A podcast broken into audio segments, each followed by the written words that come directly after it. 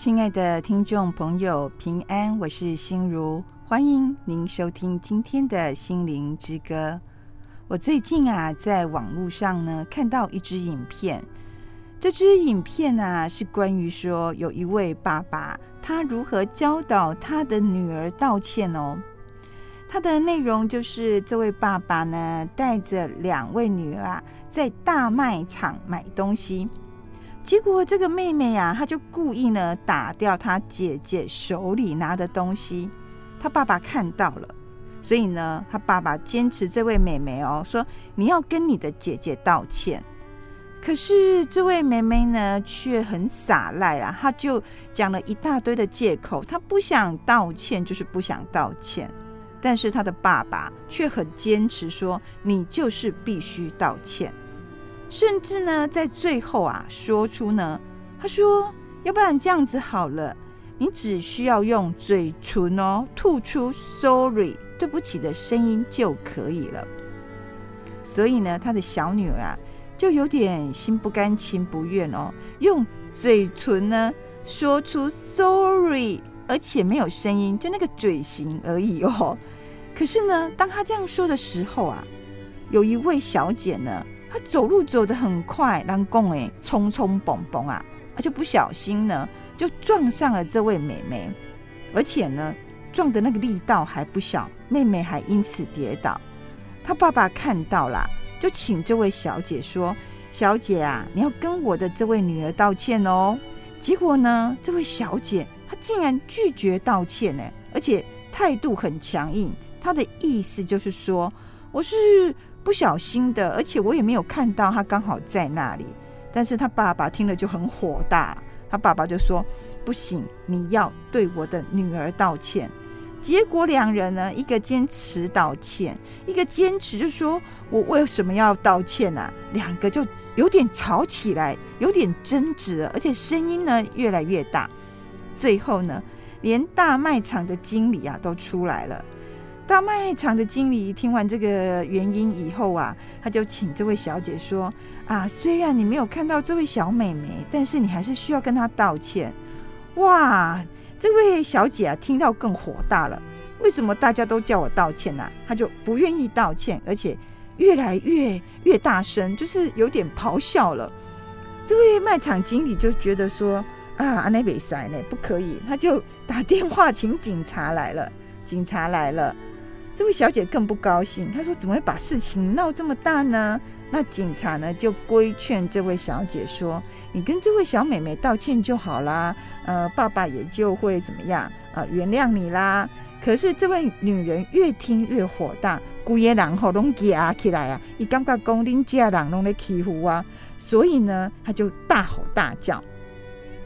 警察看到这样的情形啊，他就觉得说：“哎、你不可以这样子。”所以警察也有点火大了，他就说：“哎、小姐，你不可以在这样公共场合大声大声咆哮这样子哦。”最后啊，他就威胁那个女人呢，也就是那位小姐啦。他说：“我要以骚扰未成年的罪名逮捕你哦。”这时候呢，发生了一件事情，原本在旁边的小美眉啊，就觉得说。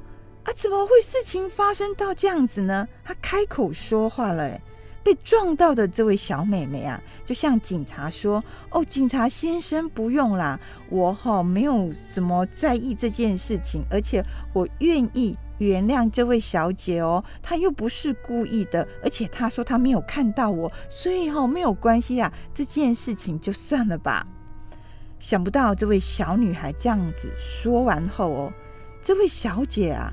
竟然流下眼泪，哎，而且他非常伤心，哭泣着说：“他觉得他对这位妹妹啊，真的很愧疚。他竟然就低头向她道歉，也承认他这件事情的错误。其实这支影片啊，我觉得有很好的教导意图。他教导我们说，我们大人啊，往往只会教小孩子做正确的事情。”自己呢，却没有做到真正的身教，也就是正确的事情啊。怎么说呢？我们可以在影片当中呢，看见这位爸爸，对小女儿的教导是有点可怕的哦。哪里可怕？因为小女儿不愿意道歉嘛，爸爸竟然妥协了。他说：“哦，不可以，但是呢，你只需要用嘴唇哦吐出 ‘sorry’，对不起的那个嘴型就可以了。这个意思就是说，我不需要发自我内心感到抱歉，或者是发自我的内心真正的向对方道歉。你觉得这样子的教育有成功吗？”好像怪怪的哦，对呀，好像怪怪的。有时我们道歉真的要出自我们的心啊，不是只有表面上啊。当然喽，这部影片啊，有很多值得省思的地方。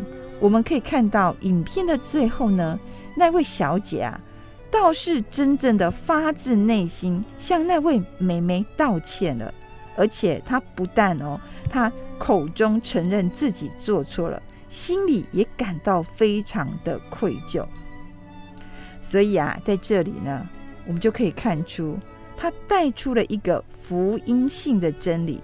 什么是福音性的真理啊？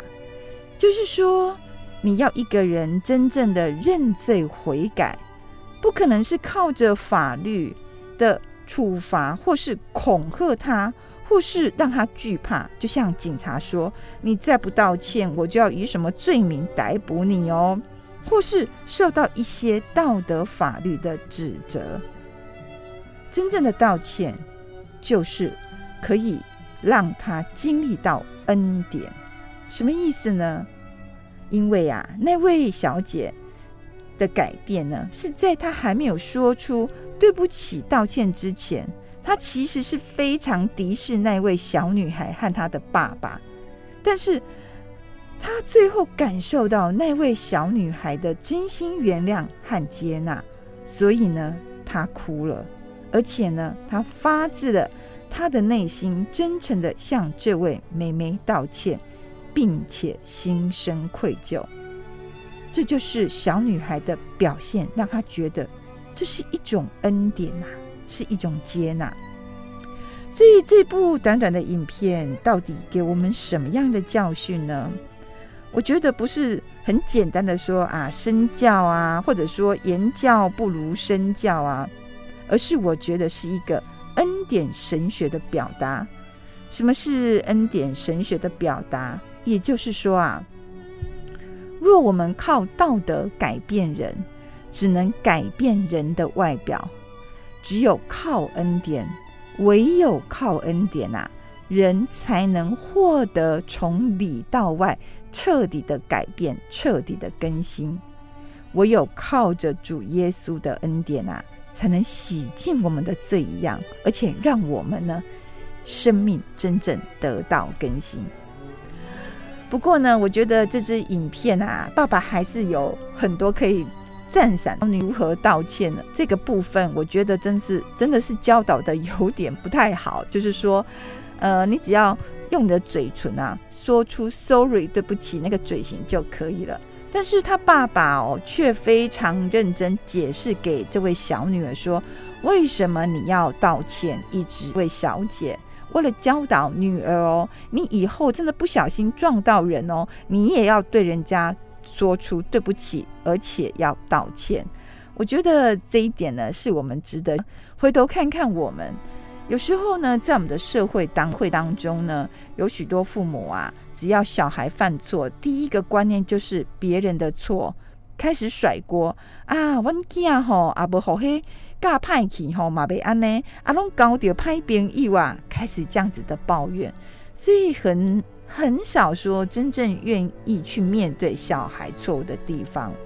那有时候呢，我们也可以发现啊，当我们要求孩子遵循某些规则的时候，但是我们自己又真的有如此去做吗？像现在小孩子非常沉迷于网络的世界，可是当我们做长辈的或大人说：“啊，你莫打钢底下搞啊，录手机呀啦，啊，你要想看嘛呀？”大人的录手机的时间哦，可能比孩子多很多哎，所以我们有时候教导小孩子，我们真的有如此去做吗？我想，无论在什么阶段啊，什么年龄，什么处境当中，我们所面临的诱惑是何其的多啊！而且我们的软弱呢，和坚持的意志，也有时候非常的脆弱。当我们的心有所迟疑，或者不知道该怎么办做才好的时候啊，我们要回转向上帝祈求，让圣灵引导帮助我们。亲爱的听众朋友，当凡事呢不知道该如何做的时候，就先祷告吧。而且我们一定要让圣灵呢更新我们的生命，我们就可以看见那日日给予我们的恩典。而且唯有在恩典之下呢，我们才能真正的看见上帝对于我们的教导以及他同在的恩典。这时候呢，我们就一起来欣赏赞美之泉的诗歌。每一天，我需要你。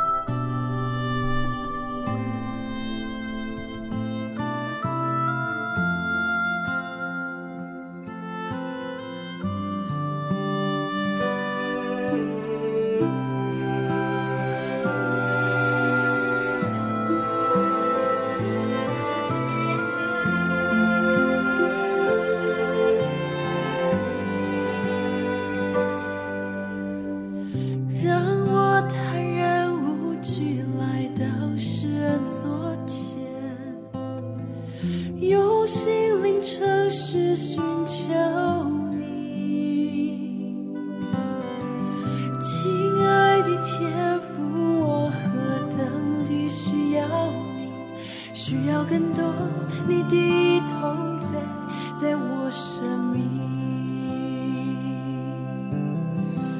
让我坦然无惧来到世人座前，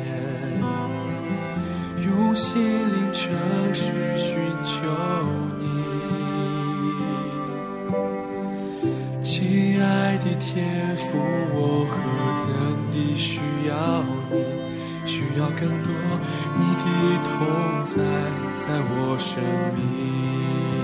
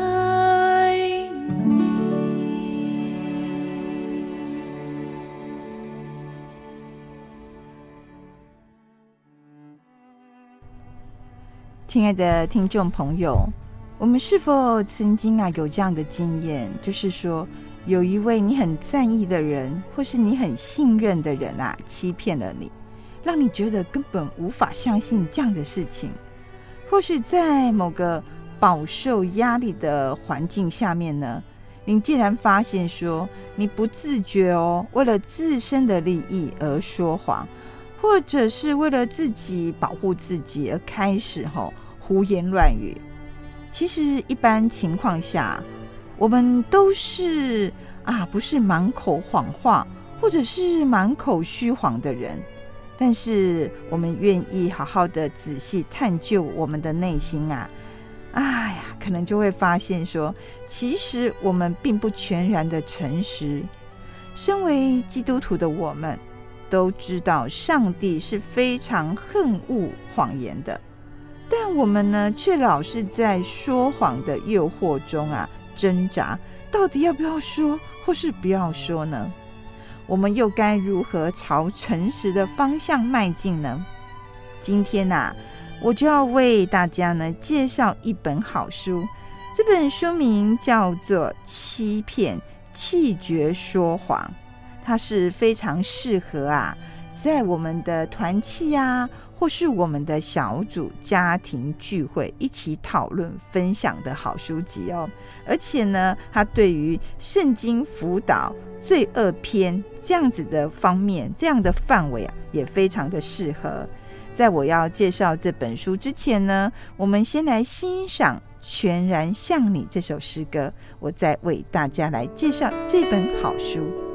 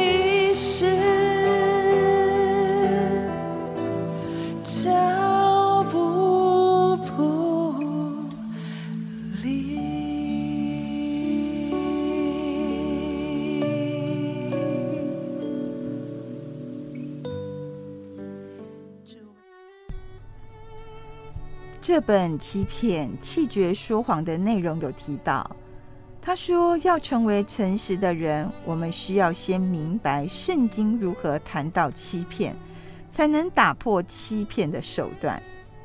欺骗啊，气绝说谎的作者派罗他说，要定义欺骗这件事情并不是很容易。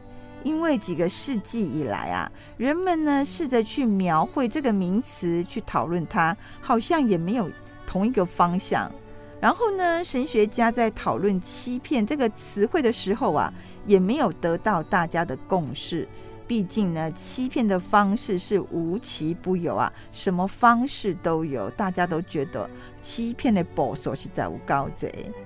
作者派罗呢，他就提出其中三种类型、三种形式，可以供给我们一些醒思，或是我们一些思考的部分哦。第一种类型叫隐瞒，是啊，你一定会觉得隐瞒是一种欺骗吗？有时候隐瞒好像是一件好事诶，但是隐瞒是一种欺骗哦。隐瞒的意思就是对那些需要知道真相的人。保留了他们需要知道的事。我们可以从旧约圣经啊，《创世纪》第三章的五到七节这一段内容告诉我们，这段内容其实是非常有名的，也就是撒旦啊引诱夏娃吃果子的内容。他说，在我们人类堕落以前呢，撒旦啊便是如此对待亚当和夏娃，对他们隐瞒了重要的讯息。因为呢，撒旦呢就对他们说：“因为上帝知道你们吃的日子，眼睛就明亮了，你们便知，你们便可以跟上帝知道善与恶。”夏娃呢听他这样讲，当然非常的心动。再加上啊，他觉得那个果子实在是非常的吸引他，而且他也很想得到智慧啊。但是，撒旦有没有告诉夏娃说，你吃了以后啊，你的眼睛就明亮后会带来什么样的灾难或后果？他当然就对他隐瞒了。所以呢，哎呀，这个夏娃就觉得那个果子实在好，他就摘下果子和亚当一起吃了。果其不然哦，他们两个人的眼睛的确就明亮了，但是这样的明亮。并不是在顺服上帝的前提之下，也就是说，他这样的明亮是得罪上帝，上帝是不喜悦的。从此啊，罪呢就进入他们的内心，也进入到这个世界，而且呢带来人类的灾难，甚至离开了伊甸园。撒旦隐瞒了他们明亮之后的苦难。第二种类型啊，叫伪过。伪过呢，也是一种欺骗哦。在创世纪第三章的十一节到十三节当中呢，我们可以看到这样的欺骗。当上帝呢问亚当说：“啊，是谁告诉你都没有穿衣服呢？是谁告诉你啊赤身露体呢？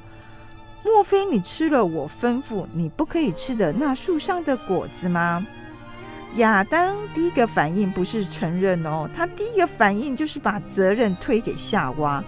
他向上帝说：“你所赐给我与我同居的女人，她把那树上的果子给我，我就吃了。”当上帝呢又质问夏娃的时候，他说：“你做的是什么事情呢？”夏娃呢又把责任赶快推给撒旦，推给蛇。他他说啊。是那蛇引诱我的，我就吃啦。事实上啊，亚当、夏娃他们都必须为自己吃果子这件事情负完全的责任。当我们呢想把自己的罪呢推诿给别人的时候，甩锅给别人的时候啊，等于是不承认自己的罪，而且试图哦逃避自己应受的责备，这是不诚实的，也就是欺骗了。第三种类型叫做搬弄是非，亲爱的听众朋友，搬弄是非是一种欺骗哦。我们来看看怎么讲呢？其实呢，搬弄是非的意思就是说，没有深入了解一个传言是否是真实的，你就开始啊传播这样的谣言，传播这样的信息。你不要觉得说这是很少人做的，应该说很多人都做过这样的事情。你我啊，可能都做过哦。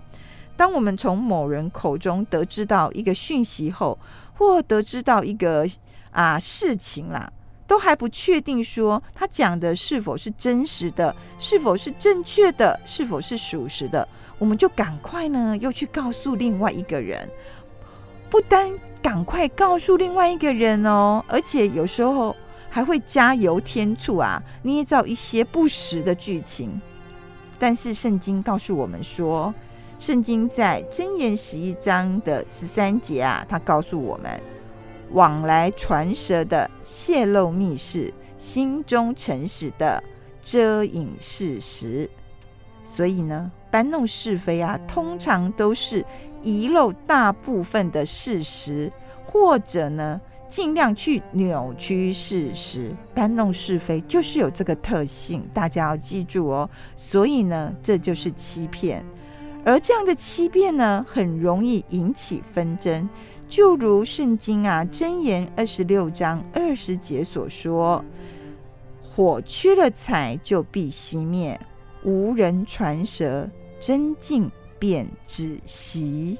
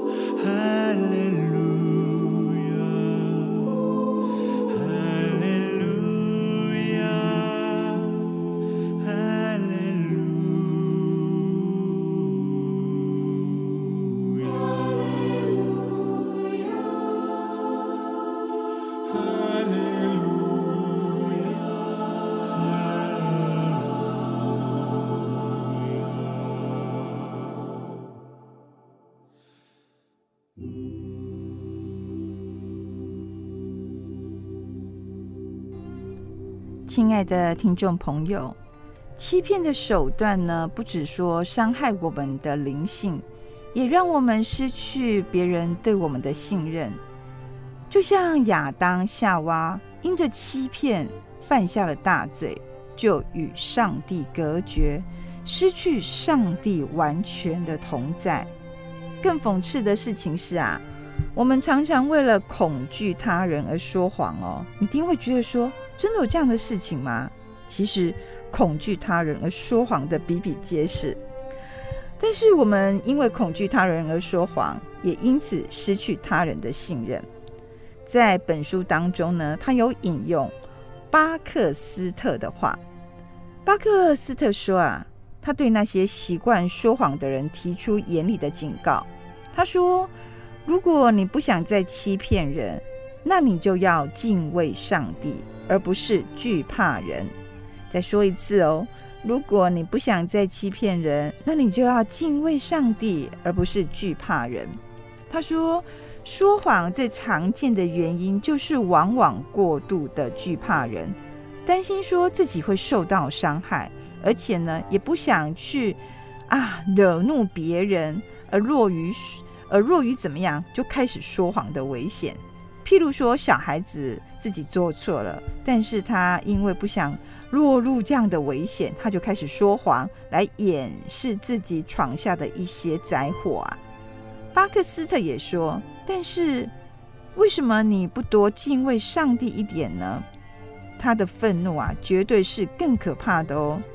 你的父母或是你的老板啊，可能会愤怒，并且有时候呢，也会威胁你，要求你改过。但是上帝的愤怒啊，却置你于死地，并且他的愤怒乃是烈火。没有人的愤怒呢，可以影响你的生命，或是波及到你永恒的命运。你会为了逃避地面上的惩罚而跑到地狱里去吗？他说啊，请记得，当你受试探的时候，想要借由说谎啊来逃避任何危险时，你就是在迎接一个大好几千倍的危险，而且哦，你因为说谎所逃避的任何痛苦，很可能不及你因说谎所带来痛苦的一半。什么意思呢？他的意思说啊，如果你为了解决你牙齿痛的问题而去把你的头砍掉，他说这是一件相当愚蠢的事情，诶。作者派罗呢，他在本书当中也指出，他说欺骗的另一个原因是骄傲，骄傲真的是会生出很多的罪行啊。欺骗有时候也跟骄傲有关系哦。怎么说呢？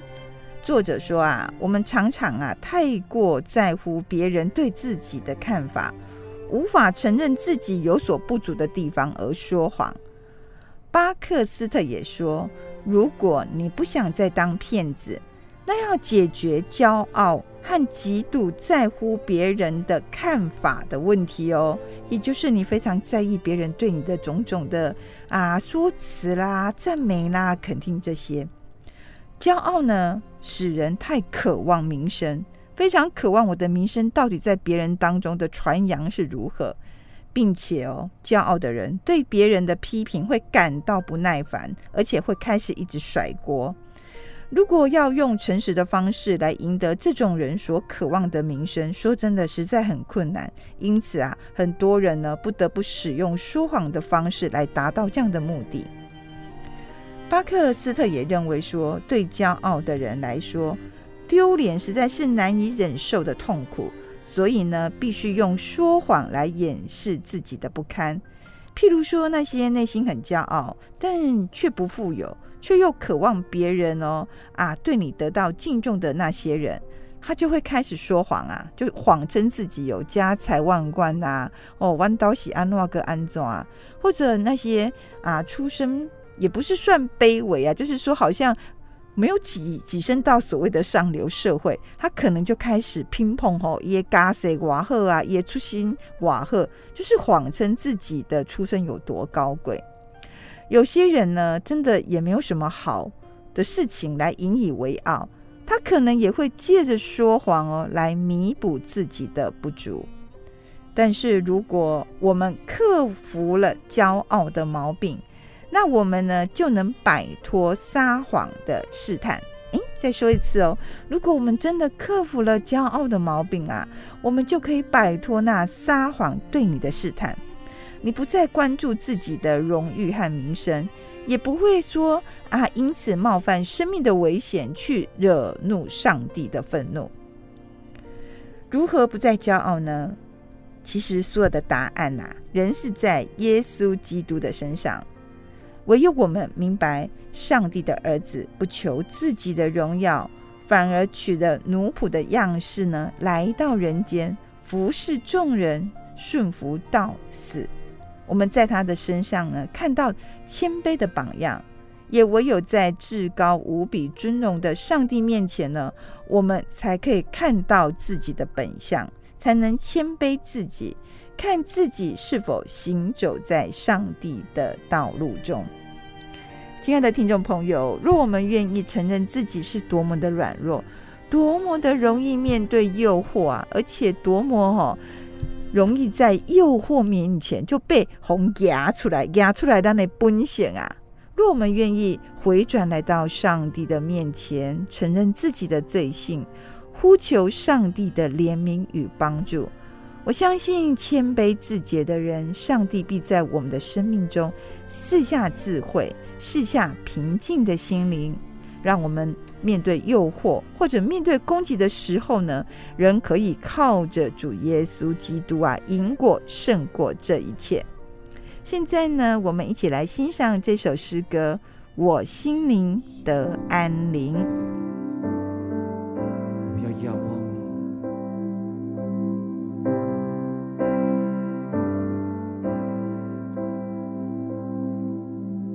大地都曾经震动，因他声音转动，大海汹涌，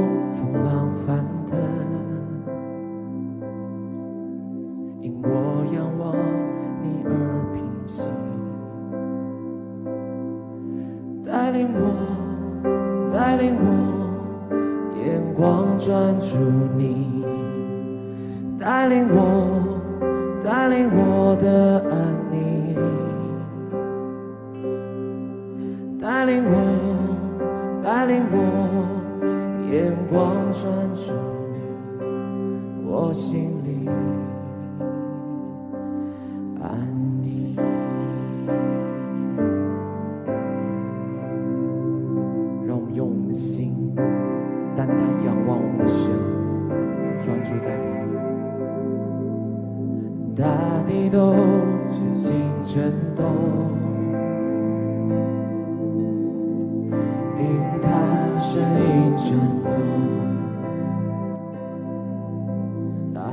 海汹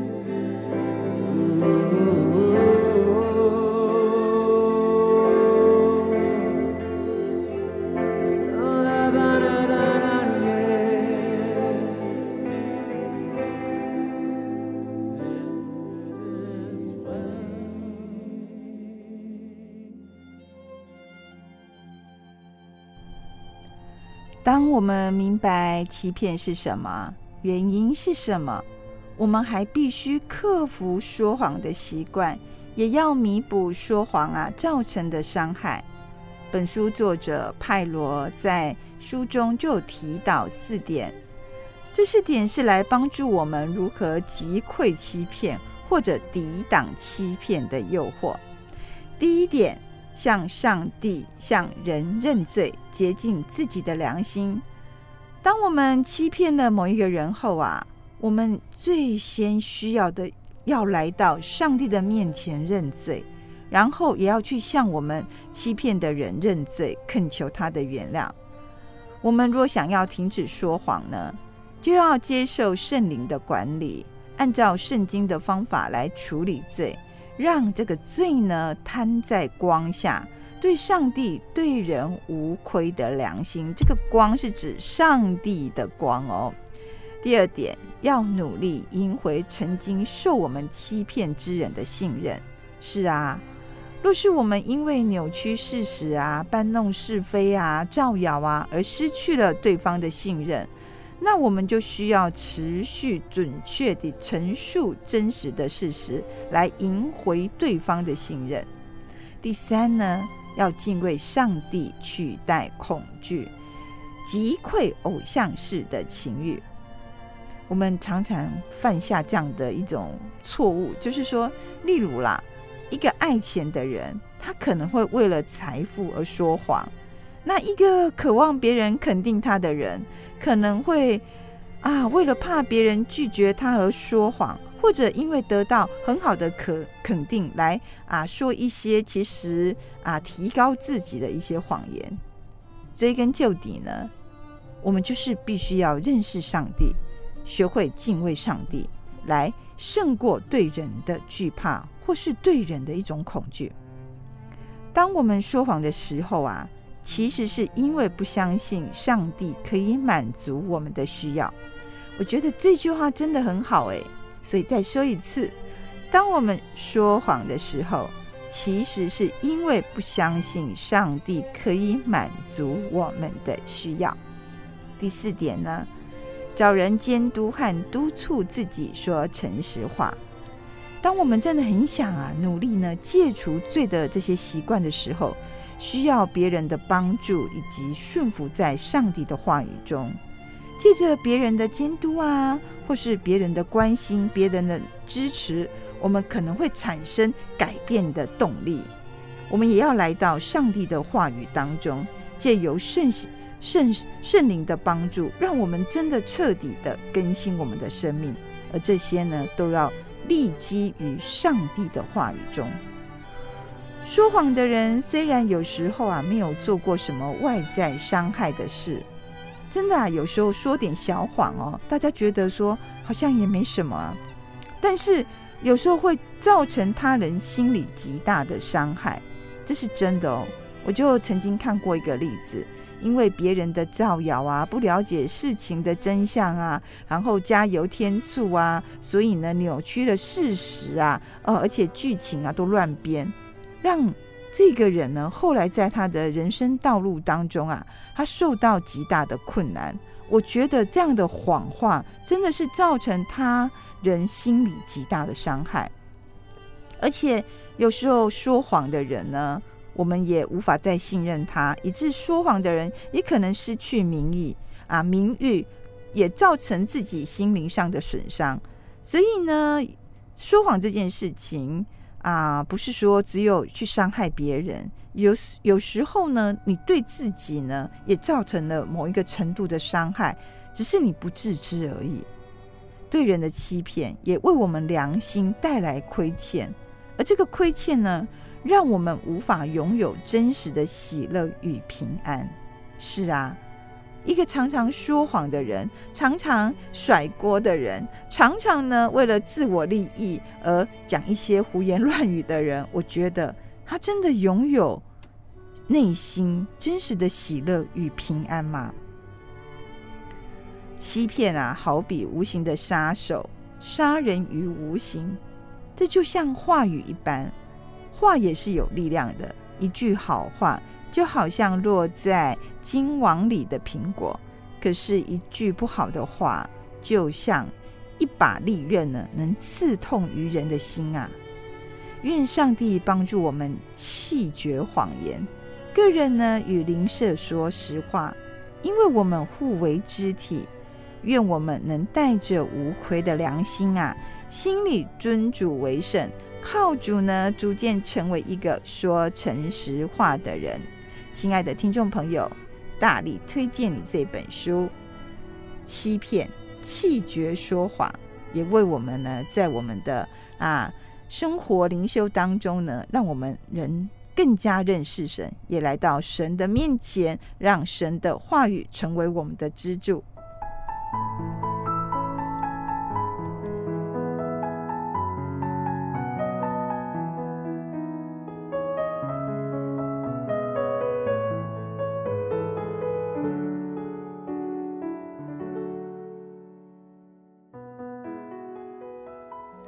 亲爱听众朋友平安，真感谢大家对心灵之歌的支持。有恁的收听加支持，才会当互广播福音时间继续落去，也好真侪人会当对广播中明白上帝听耶稣基督救赎的福音。为着要互心灵之歌台语福音节目会当继续伫广播中放送啊！心灵之歌实在是真需要大家的祈祷、关心甲奉献。心灵之歌呢，伫遮有一个募集广播制作费用的计划，募资广播制作费用的计划。我真毋望有企业就是讲公司行号有家己制作商品的头家啊，恁假使有想要支持心灵之歌广播福音的节目。我会当伫节目的后边呢，为您做差不多三分钟的介绍，互心灵之歌的听众朋友会当有机会熟悉恁的企业，或是讲恁的商品。假使恁若有意愿，或是讲想要了解阮这项募资制作费用的计划，欢迎恁恁会使敲电话来信义广播中心嘛，做一个了解。我的电话是零八。七八九一三四四零八七八九一三四四空白七八九一三四四空白七八九一三四四。心灵之歌啊，实在是真需要大家的收听到支持。台湾台语福音节目已经渐渐消失。这是一件真可惜的代志。心灵之歌呢，冇接到真侪听众朋友的鼓励，因拢真介意会当听到用台语来讲的福音广播的节目，也真毋望讲吼台语的福音节目毋通来消息，爱继续落去。我嘛是为着上帝国的福音嘛，坚持用台语的方式努力到今仔日。所以呢，阮才会讲向企业啦，还是讲公司，迄是想要商品广告的头家提出安尼的计划。毋望讲心灵之歌台语福音节目会当继续用广播方式啊来传福音。确实有听众朋友恁有负担迄是感动，我嘛是真欢喜恁为心灵之歌来奉献。阮的邮政划拨账号是。零零四三六九九七零零四三六九九七信义广播中心，信义广播中心的电话是空八七八九一三四四，空八七八九一三四四，零八七八九一三四四，零八七八九一三四四。今仔日呢，真感谢您的收听。愿上帝听呢，上帝怜悯，时刻甲咱同在，相信哦，运行伫咱的生命中。我是心如，再会。